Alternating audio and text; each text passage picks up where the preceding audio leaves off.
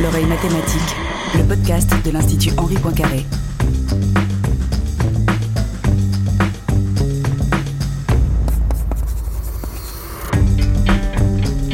Bonjour à toutes, bonjour à tous. Notre invité pour ce quatrième entretien est mathématicien. Il a 43 ans, ancien élève de l'école normale supérieure. Il est directeur de recherche au CNRS rattaché à l'Institut Camille Jordan de l'Université Lyon 1. Il est aussi directeur de la Maison des mathématiques et de l'informatique de Lyon. Ses travaux de recherche portent sur les équations aux dérivées partielles, la géométrie riemannienne et l'analyse non linéaire sur les variétés. Bonjour Olivier Druet. Bonjour. Lorsqu'on parcourt votre curriculum vitae, on s'aperçoit rapidement de la place importante qui occupe aussi vos activités liées à la diffusion et à la transmission de la culture scientifique, et plus particulièrement encore à celle des mathématiques. C'est ainsi que vous avez notamment travaillé comme commissaire de l'exposition Sous la surface des maths, conçue par l'Institut Henri Poincaré, qui, après le Musée des Arts et Métiers à Paris, est maintenant présentée à la Maison des mathématiques et de l'informatique à Lyon jusqu'au 27 juin 2020, c'est bien ça? Oui, oui, oui. Nous reparlerons de cette exposition un peu plus tard dans l'émission grâce à la chronique Médiation scientifique d'Adrien Rossille. Olivier Druet, vous collaborez régulièrement avec l'Institut Henri Poincaré. Vous faites notamment partie de l'équipe qui imagine les scénarios Dolomate, l'expérience de réalité mixte qui permettra aux visiteurs de la future maison Poincaré de se balader au cœur même des concepts mathématiques. Quel genre d'histoire est-ce qu'on imagine pour s'immerger dans les mathématiques? Ah, ça c'est une bonne question. Donc l'avantage de la réalité augmentée, c'est qu'on peut voir des objets en 3D tout en gardant le contact avec euh, les personnes qui nous entourent. Donc ça permet de créer des scénarios relativement riches où il y a une interaction entre les gens et en même temps la possibilité de ne pas voir juste sur un écran plat, mais de se promener parmi des objets mathématiques. Donc ça permet en effet de faire des histoires, de créer des histoires autour de concepts pas forcément simples, en jouant sur euh, la beauté des mathématiques. La beauté, mais j'imagine pas seulement. Enfin, il faut, il faut trouver peut-être des intrigues. quand on dit histoire, on imagine forcément un début, euh, une fin, et puis au milieu des aventures, je ne sais pas. Alors, on peut imaginer euh, des aventures. On peut aussi simplement imaginer un fil narratif et euh, jouer sur l'intelligence des gens, faire appel à leur intelligence et imaginer qu'ils vont être attirés par les mathématiques. Donc certes, il y a un fil narratif, mais on n'est pas obligé non plus de créer une histoire avec des aventures, des rebonds, des tas de choses comme ça. On peut le faire, mais pas tout le temps. quand on fait de la diffusion des maths, on peut tout simplement avoir une petite histoire à raconter parce que les gens nous suivent plus facilement, mais ensuite les emmener dans ce monde merveilleux et y croire. Quels sont les premiers scénarios justement qui ont été imaginés euh, pour Holomat et pour la future maison euh, Henri Poincaré? Le premier scénario Holomat parle du mouvement brownien, donc qui est euh, le mouvement d'une particule de pollen, par exemple, qui serait euh, en suspension sur de l'eau. Donc c'est un mouvement qui est aléatoire, qui part dans les directions en permanence euh, aléatoirement, parce qu'il faut imaginer la particule qui est choquée en permanence et donc qui change de direction tout le temps. Le mouvement brownien, en fait, est une limite, donc c'est un objet purement mathématique, un peu abstrait à partir de ça. Et là, on a l'avantage de pouvoir zoomer dessus, se promener dedans, dans un mouvement brownien en 3D, qui a des propriétés assez impressionnante, plus intéressante qu'en 2D, on va dire. Et, euh, et, pour la première fois, même moi, ça m'a vraiment euh, marqué. C'est la première fois que je me suis promené réellement dans un mouvement brownien 3D. Donc il y a une dimension comme ça très immersive, Olivier Druet, euh, dans Holomat. Mais à quel public en fait vont s'adresser ces, ces, expériences qui vont avoir lieu à la, future maison Poincaré? Alors, elles sont conçues pour s'adresser à tout public, mais on va dire à partir de la quatrième ou de la troisième. C'est-à-dire que je fais souvent un, il y a quand même une grosse différence entre des élèves qui ont déjà passé le collège ou qui sont en fin de collège et des élèves qui sont en primaire, on va dire. Donc, euh, le tout public, là, serait plutôt à partir de 13 ans, 14 ans. Et euh, ce qui veut dire qu'on n'aborde pas de concepts mathématiques très compliqués. Enfin, on n'a pas de prérequis très compliqués. Après, ça ne veut pas dire que les choses qui sont montrées sont pas compliquées derrière. Mais on les montre de manière simple avec un bagage mathématique minimal qui est euh, celui d'un enfant de collège et on imagine que le, tout le public a gardé quelques souvenirs de collège. Et en quoi ça peut être aussi fascinant pour un mathématicien aguerri comme vous, une expérience comme celle-ci? Alors, c'est fascinant euh, pour deux raisons. Alors, la diffusion, c'est fascinant parce que ça nous oblige à réfléchir à la façon dont on peut raconter des maths qui nous passionnent et qu'on vit tous les jours, au jour le jour, même la nuit. Et donc ça nous oblige à revoir notre propre discipline sous un œil différent, puisqu'il faut le raconter à des gens qui ne la pratiquent pas, qui ne l'ont peut-être plus pratiqué depuis des années, voire qui l'ont détesté. Holomat, ça a ce côté particulier que c'est même fascinant à mon avis pour des chercheurs en mathématiques, puisque là on peut avoir une vraie visualisation dans un vrai espace 3D et pas simplement une visualisation 3D sur un écran plat. Et, euh, et ça change fondamentalement les choses. Et je pense qu'il y a plein de collègues qui seront euh, intéressés à aller se promener dans un mouvement brownien. C'est, euh, on est quelques-uns mathématiciens à l'avoir fait là, et on a tous été, on en est tous ressortis en se disant c'est vraiment quelque chose. Est-ce que vous aussi, Olivier Druet, vous avez accédé aux mathématiques grâce à des histoires que l'on vous a racontées ou peut-être vous vous inventiez vous-même? Ah non, pas du tout. Mais j'ai pas eu la chance d'avoir euh, ces expériences de diffusion pour plusieurs raisons. D'abord, euh, quand j'étais jeune, ça n'existait pas beaucoup. Et puis, euh, comme j'étais loin de toute université, j'ai jamais eu un chercheur qui est venu dans ma classe. Quel genre d'élève étiez-vous? Un peu turbulent, mais non, c'est sérieux et turbulent en même temps. C'est-à-dire que je, pense que je m'ennuyais un petit peu. Donc, comment ça, vous vous ennuyez? À l'école, je m'ennuyais un petit peu. Donc euh, j'embêtais un petit peu mes profs. J'en ai honte, mais euh, bon, je le faisais. Comment est-ce que vous êtes venu à, aimer les mathématiques? Alors en fait, je suis venu à aimer les mathématiques très très tard. C'est-à-dire que j'ai j'ai d'abord, je les ai pas spécialement aimés. Je les j'en ai fait parce que parce que j'étais bon là-dedans et, et pour une raison euh, simple, c'est que c'est que finalement en maths c'était possible d'avoir une bonne note et ça ne dépendait pas du prof ou peu. Et donc, euh, comme euh, j'aimais pas avoir des mauvaises notes, eh ben, c'était parfait. Donc, Comment ça, ça dépendait pas du prof? Bah, disons que en, quand on fait une dissertation, une rédaction, ou quand on commente une image en histoire, c'est vrai que moi j'avais l'impression que c'était relativement subjectif et que euh, et que si j'étais pas d'accord avec le prof, j'allais être mal noté. C'était une impression de gamin parce que c'est pas forcément vrai. Et euh, par contre, j'avais plutôt l'impression qu'en maths, bah, si j'avais bon, j'avais bon et euh, on n'avait rien à me dire.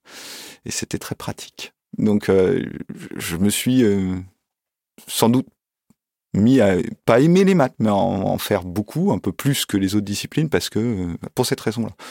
Et en fait, après le déclic, il est apparu beaucoup beaucoup plus tard. Enfin, je pense que c'est vraiment la prépa. Au moment de la prépa, j'ai eu une prof en maths sup qui était vraiment bien, toute jeune, qui sortait euh, tout juste de ses études. C'était sa première, euh, je pense sa première classe, j'en sais rien, mais j'imagine. Et c'est la première qui m'a qui m'est vraiment parlé de recherche en maths, qui m'a dit qu'on pouvait faire des maths, qu'on pouvait faire des maths durant toute sa vie, euh, et, qui nous ait aussi donné euh, des devoirs à la maison qui étaient un peu euh, un peu compliqués, un peu difficiles, vraiment des sujets un peu de recherche sur lesquels j'ai pris du plaisir. Et à partir de là, je dirais, enfin voilà, maths sup, maths spé, je, les souvenirs sont vagues, mais à partir de ce moment-là, je me suis dit que c'était ça que je voulais faire. Est-ce que vous veniez d'une famille de scientifiques? Est-ce que vous aviez comme ça euh, un environnement propice à, vous diriger vers les sciences et vers les mathématiques? Alors euh, oui, je viens d'une famille très scientifique, mais de très physicien. Euh, ma mère avait fait une thèse en physique, puis après elle avait arrêté, et, mon père était prof d'électrotechnique. Et puis mes grands-parents étaient scientifiques aussi, mais tous dans la branche physique. et ils ont tous pas très bien compris quand j'ai fait des maths. Pourquoi? Parce qu'ils étaient physiciens. Et vous, est-ce que vous aviez comme ça euh, envie de devenir euh, scientifique ou est-ce que vous aviez plus jeune pensé à d'autres métiers, Olivier Druet Oh bah, plus jeune, j'ai pensé à tous les métiers auxquels pensent les petits enfants, hein, les petits garçons. Hein. je voulais devenir pompier comme tout le monde. Après, non, j'ai une passion. Je voulais devenir vulcanologue. C'était la grande époque d'Arun Taziev, de Katia et Maurice Kraft. Et euh, c'est vrai que j'avais lu tous leurs livres et c'était une, ouais, donc déjà scientifique, mais vulcanologue. Olivier Druet, vous avez suivi euh, ensuite, euh, dans vos études supérieures, un double cursus, je crois, un cursus à la fois en mathématiques et en philosophie. De quelle manière, par quel chemin est-ce que vous êtes venu à la philosophie? Alors, c'est quand je suis arrivé à l'école normale supérieure, en fait, on a, on a vraiment une énorme liberté de, choix de, de cours. Et euh, bah, j'ai toujours été attiré par, euh, je dirais, une réflexion sur euh, sur les, les mathématiques, sur sur cette pratique qui était peut-être un peu mécanique en, lycée prépa. Et justement, j'avais besoin de de, de, bah, de savoir un peu ce que je faisais quoi, avant avant d'en faire. Et euh, donc je me suis tourné plutôt vers l'épistémologie. Je n'ai pas complètement suivi un double cursus, mais l'avantage c'est qu'à l'école normale supérieure, en fait, on peut euh, tout à fait suivre à peu près tous les cours qu'on veut, sans avoir de contraintes euh, de résultats ou de diplômes ou de ou autre. Donc j'ai eu mes diplômes en maths normal, mais j'ai passé à peu près mes deux premières années à l'école normale supérieure à faire beaucoup plus de philosophie que de mathématiques, voire à largement hésiter entre les deux. Et bah, finalement, je suis parti vers les maths, en me disant que je reviendrai peut-être à la philo plus tard, ce que j'ai toujours pas fait et que je ne ferai sans doute jamais maintenant. Mais comme beaucoup de scientifiques intéressés par la philosophie, et notamment par la philosophie des sciences, vous avez été marqué par la pensée de Gaston Bachelard, je crois. Gaston Bachelard, il a travaillé et il a théorisé les rapports euh, entre l'imaginaire et la rationalité, notamment. Quelle place tient l'imaginaire en mathématiques, Olivier Druet mmh. Vaste question, j'imagine, mais bon. Vous y avez sans doute réfléchi. C'est une vaste question. Oui, il y a une place pour l'imaginaire. Euh, maintenant, euh, quelle est quelle place tient-elle? Il est clair que on évolue dans un monde qui qui a besoin, dans lequel on a besoin de se forger une intuition et qui n'est pas spécialement concret. On ne peut pas le voir comme on voit, comme je vous vois ou comme on voit un objet. Donc évidemment que ça se, tout se passe dans la tête. Donc il y a de l'imaginaire là-dedans. Et il faudrait vraiment le voir comme voilà le, paysage est imaginaire et en même temps il est, très il est très réel. C'est-à-dire qu'on se heurte à des obstacles on se heurte à des murs on a des montagnes à contourner on a des, des chemins à trouver dedans. C'est-à-dire il est à la fois entièrement imaginaire et en même temps il y a un moment où la réalité des mathématiques la, réalité de, de, la preuve la réalité des, des problèmes nous, nous rejoint donc c'est un jeu entre un imaginaire et et du réel, et du, concret des objets qui, qui, nous résistent.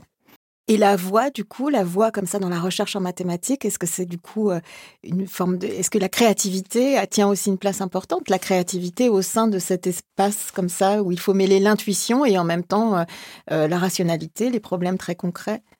La créativité, pour moi, elle sort du, mur qu'on se prend et de la porte qu'on veut trouver. Et euh, je pense que, franchement, vraiment, pour moi, c'est vraiment ça. C'est vraiment qu'on se construit un espace. Euh, enfin, on construit pas l'espace. Il est, on va dire qu'il il, préexiste peut-être, mais euh, en tout cas, on se construit des chemins au sein de cet espace. Donc évidemment, il faut être créatif, mais il faut être à peu près aussi créatif que si on se promène en montagne et qu'on a besoin d'aller d'un point A à un point B et qu'on n'a pas de carte et qu'il fait noir et qu'il va bien falloir essayer des choses. Euh, et, avec l'habitude, avec le travail, un jour on sait ce qui va marcher. Olivier Druet, vous étiez ami avec Gilles Châtelet, mathématicien et philosophe qui s'est suicidé en juin 99. Pourquoi sa personnalité, son approche des mathématiques, mais peut-être aussi, surtout, en fait, de la philosophie, vous a-t-elle beaucoup marqué? Alors, il, m'a beaucoup marqué parce que justement, c'était quelqu'un qui, qui, à la fois, faisait des mathématiques et de la philosophie, à un moment où moi, je me posais la question qui en plus politiquement était euh, très proche de mes opinions de l'époque. Très engagé. Hein très engagé, il faut le dire. Et, euh, et, euh, et c'était vraiment un bosseur hallucinant. C'est-à-dire que même quand il ne faisait plus de mathématiques de manière professionnelle, quand je l'ai connu, il, il, il, travaillait sur des ouvrages de maths, sur des nouvelles choses qu'il voulait comprendre récentes. Et c'était vraiment un bosseur assidu. Et ça, c'est quelque chose de, de remarquable. J'ai compris qu'on pouvait, euh, enfin voilà, qu'il y avait guère que le travail qui permettait d'avancer en, en, mathématiques. Et c'est vraiment quelque chose qui m'a marqué. Donc, il m'a marqué par sa trajectoire personnelle, c'est-à-dire qu'il a commencé par faire des mathématiques, puis s'est tourné vers la philosophie. Il a aussi marqué parce que quand on l'a connu, c'était quelqu'un qui ne pouvait pas ne, ne pas marquer. Il était vraiment impressionnant. Euh, il, avait un, charisme incroyable. Euh, et, c'était toujours un plaisir de discuter avec lui de, de maths, ou de philo, ou de politique. Comment vous, vous l'aviez rencontré? Alors je l'avais rencontré euh, bah, justement à l'école normale supérieure parce qu'il y avait un séminaire d'épistémologie des mathématiques qui était tenu par Charles Aluni à l'époque et dans lequel Gilles était en permanence. Et donc ça se tenait, je sais pas, une ou deux fois par semaine. Donc on y allait avec des amis philosophe de l'ENS. Et donc voilà, c'est comme ça que je l'ai connu. En 1998, Gilles Châtelet a publié un livre intitulé Vivre et penser comme des porcs, qui a pas mal marqué à l'époque. Et encore maintenant, il s'agissait d'un pamphlet contre le néolibéralisme et euh, l'absence, entre guillemets, de pensée qui en découlait. Est-ce que vous avez relu récemment euh, ce livre de Gilles Châtelet? Je crois que c'est le dernier qui a été publié de son vivant. Euh, non, je l'ai pas relu récemment en fait. Je l'ai beaucoup lu quand il est sorti. J'avais même euh, relu le premier chapitre puisqu'il nous l'avait donné en, primeur. Il nous avait pas tout donné d'ailleurs. Il nous avait juste donné le premier chapitre en nous demandant ce qu'il en pensait. Et je me souviens que le premier chapitre était assez étrange. C'est-à-dire qu'avant de rentrer dans le vif du sujet, il y avait vraiment, euh, c'était une entrée en matière assez assez bizarre. Il faut le relire pour voir, mais ça fait longtemps là, ça fait 20 ans, j'ai un peu oublié. Mais je me souviens que c'était assez étrange et donc on savait, enfin moi je ne savais pas trop quoi dire dessus parce que je ne savais pas ce qui allait suivre. Mais euh, c'est un ouvrage qui m'a beaucoup marqué, c'est sûr. Il faudrait que je le relise. Ça me donne envie. Olivier Druet, nous l'avons dit en début d'émission, vous êtes le commissaire de l'exposition Sous la surface des maths, conçue par l'Institut Henri Poincaré et présentée jusqu'à la fin du mois de juin 2020 à la Maison des mathématiques et de l'informatique de Lyon, que vous dirigez désormais. Et c'est justement au thème de cette exposition qu'Adrien Rossi s'est intéressé pour la chronique médiation scientifique de l'émission. Bonjour Adrien. Bonjour Hélène, bonjour Olivier Druet.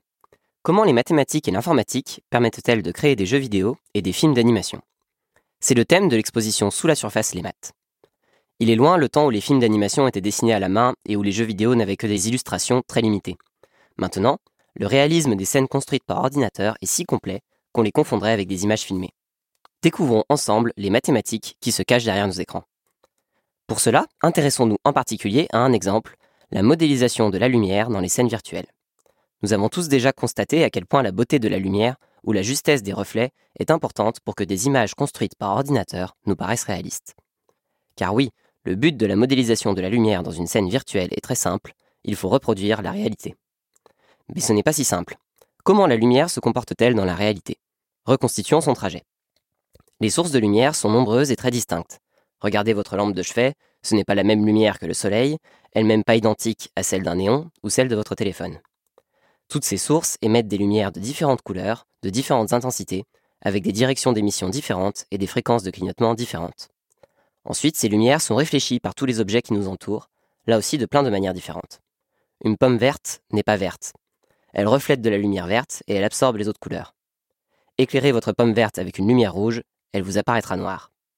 C'est la source de lumière qui fait que nous voyons les objets tels qu'ils sont. Pareil pour les textures qui caractérisent la manière dont l'objet réfléchit la lumière de manière uniforme ou vers une direction particulière. L'opacité traduit quant à elle la capacité d'un objet à réfléchir plutôt que transmettre la lumière. Enfin, à la fin du trajet, une petite partie de ces nombreux rayons qui balayent le monde arrive dans nos yeux, avec pour conséquence ce que nous voyons. Modéliser la lumière dans une scène virtuelle, c'est donc reproduire tous ces trajets de rayons lumineux. Mais les infographistes n'ont pas besoin de tous les rayons de la scène, seuls comptent ceux qui finiront dans l'œil de l'observateur virtuel. La scène numérique n'est donc pas construite intégralement, mais uniquement avec les rayons effectivement vus par l'observateur. Pour cela, le trajet de la lumière est modélisé en sens inverse, comme si c'était l'œil qui éclairait la scène. On ne trace que les rayons qui partent de l'œil de l'observateur. Ceux-ci sont réfléchis par les différents objets, et parmi les rayons réfléchis, on ne s'intéresse qu'à ceux qui finissent par pointer vers une source de lumière. De cette manière, seuls les rayons utiles pour la scène sont modélisés, ce qui optimise les calculs.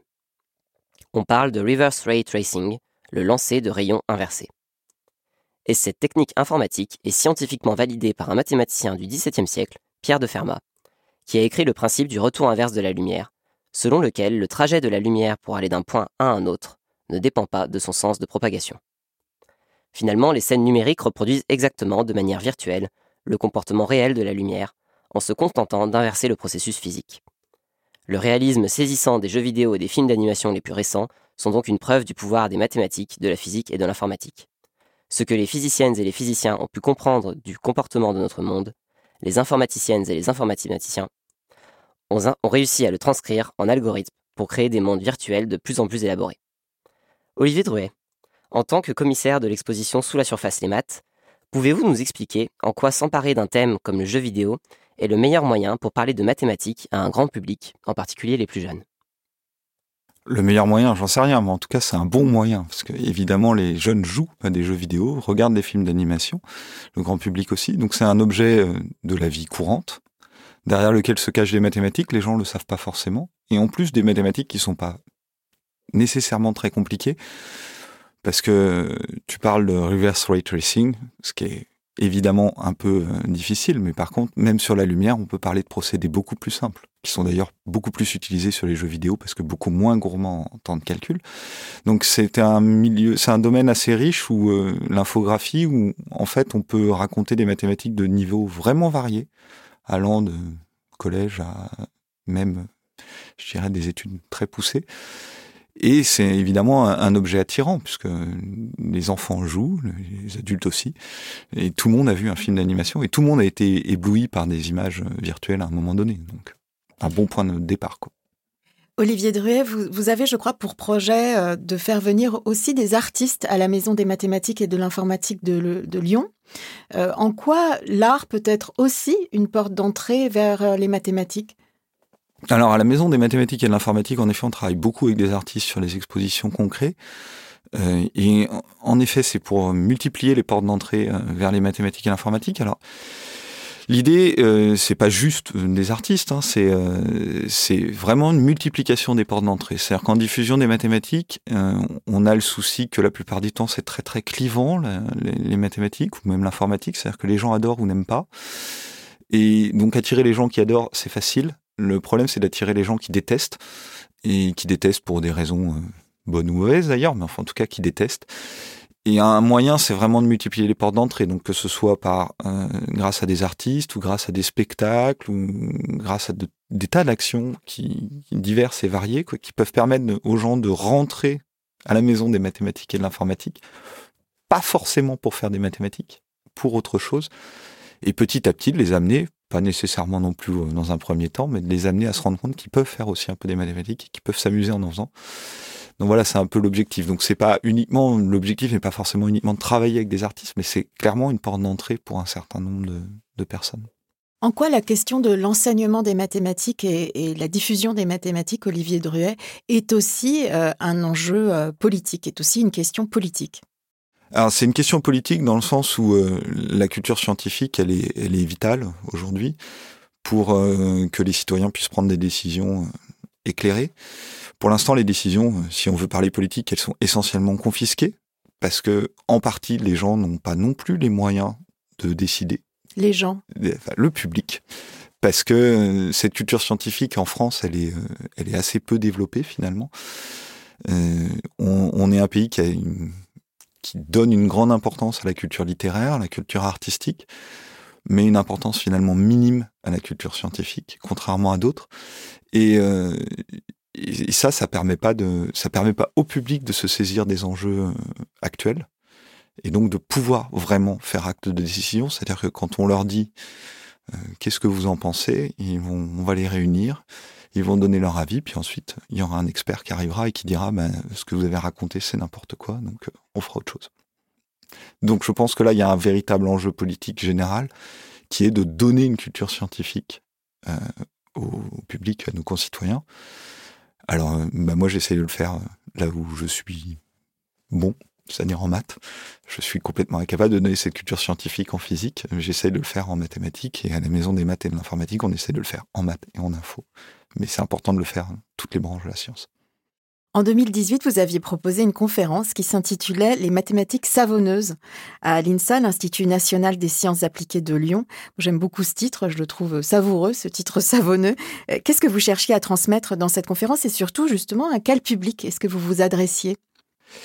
Alors sur, sur, cette conférence, je m'adresse à un public peut-être un peu plus confirmé. On va dire qu'on est, on va partir sur des sur des gens qui ont fait un petit peu d'études en maths ou voire on peut l'adapter à des, à des terminales, mais on s'adresse plutôt à des gens qui ont une appétence scientifique ou mathématique déjà assez marquée, puisque là c'est une conférence qui, qui parle de, de mes propres recherches.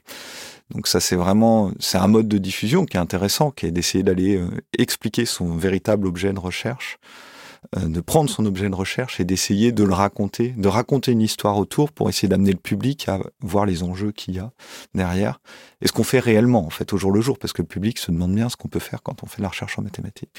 Donc là les, mathématiques savonneuses, bon j'ai la chance de travailler sur un sujet qui en effet s'occupe de bulles de savon donc et d'objets similaires donc c'est assez facile.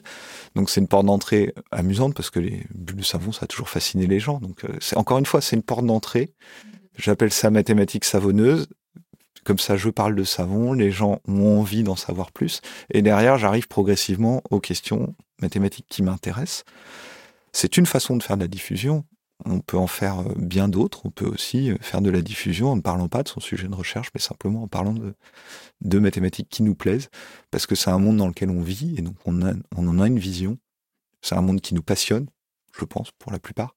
Et donc cette passion, il faut la transmettre et on peut la transmettre pas seulement sur son propre sujet de recherche quand on a préparé cette émission, je me souviens d'une phrase que vous m'avez dit. Vous m'avez dit les vrais maths, on passe notre vie à dire des bêtises. Et je me suis dit que ça plairait beaucoup en plus à, des, à des jeunes élèves qui, pour l'instant, peuvent être peut-être parfois bloqués par les mathématiques. Mais c'est aussi une boutade quand vous dites ça. Ah non, c'est pas une boutade, c'est vrai. C'est-à-dire qu'en en mathématiques, on passe notre temps à dire des bêtises, à faire des erreurs. Après, on a un travail d'autocorrection, c'est-à-dire que l'erreur est pas est pas dramatique, au contraire, elle est extrêmement importante en mathématiques, à condition de ne pas rester dessus et de que ce soit un tremplin pour comprendre après pourquoi on a fait cette erreur. Mais quand on discute entre nous, euh, non, il faudrait pas nous enregistrer. Pourquoi Parce qu'on n'arrête pas de dire des bêtises. Est-ce que vous riez ensemble entre mathématiciens justement quand vous parlez de mathématiques? Est-ce qu'il peut arriver comme ça qu'il y ait des, des concours de raisonnement les plus absurdes qui soient Non, non, non, on le fait pas exprès, c'est pas volontaire. On peut rire de nos bêtises a posteriori en se disant comment a-t-on été aussi naïfs. C'est facile a posteriori. Que quand on est en train de chercher, évidemment, on explore des voies. Et, euh, comme je le disais, les portes sont fermées. On peut en rire après, mais au départ, on le savait pas. Donc, euh, je, je pense pas qu'on fasse exprès. Je, je pense pas que ça nous fasse rire sur le coup. Euh, je sais pas si on peut appeler ça de l'humour. Euh, c'est sûr que quand je le dis, euh, les maths, on passe sa vie à dire des bêtises, c'est assez drôle. Mais en fait, c'est une vérité et c'est quelque chose, en effet, qu'on n'apprend peut-être pas assez aux, jeunes. C'est-à-dire qu'on a cette impression que les maths, c'est une rigueur permanente et qu'on n'a pas le droit à l'erreur. En fait, on a vraiment le droit à l'erreur. en, en, science, on a le droit à l'erreur. Le problème, c'est de la reconnaître. Et l'erreur, il faut qu'elle fasse avancer, c'est tout. Parce que, mais sans erreur, en fait, on n'avance même pas, je pense. Donc, ce droit à l'erreur, il est vraiment important. Donc oui, on dit des bêtises. C'est bien de, rappeler ça aux, jeunes, peut-être, qui, parfois se font peur avec les mathématiques. Olivier Druet, merci beaucoup d'avoir accepté d'être l'invité de ce quatrième numéro de l'oreille mathématique, un podcast de l'Institut Henri Poincaré, produit par Hélène Delis, avec Adrien Rossi pour la chronique Médiation scientifique. Pour aller plus loin, j'encourage toujours nos auditeurs à consulter le site internet de l'IHP où ils trouveront les références et les repères vous concernant. Olivier Druet, on mettra le lien vers votre conférence sur les mathématiques savonneuses, site internet où les auditeurs pourront bien sûr aussi trouver toutes les informations liées aux activités de plus en plus nombreuses de l'Institut. À bientôt. À bientôt. Au revoir, merci.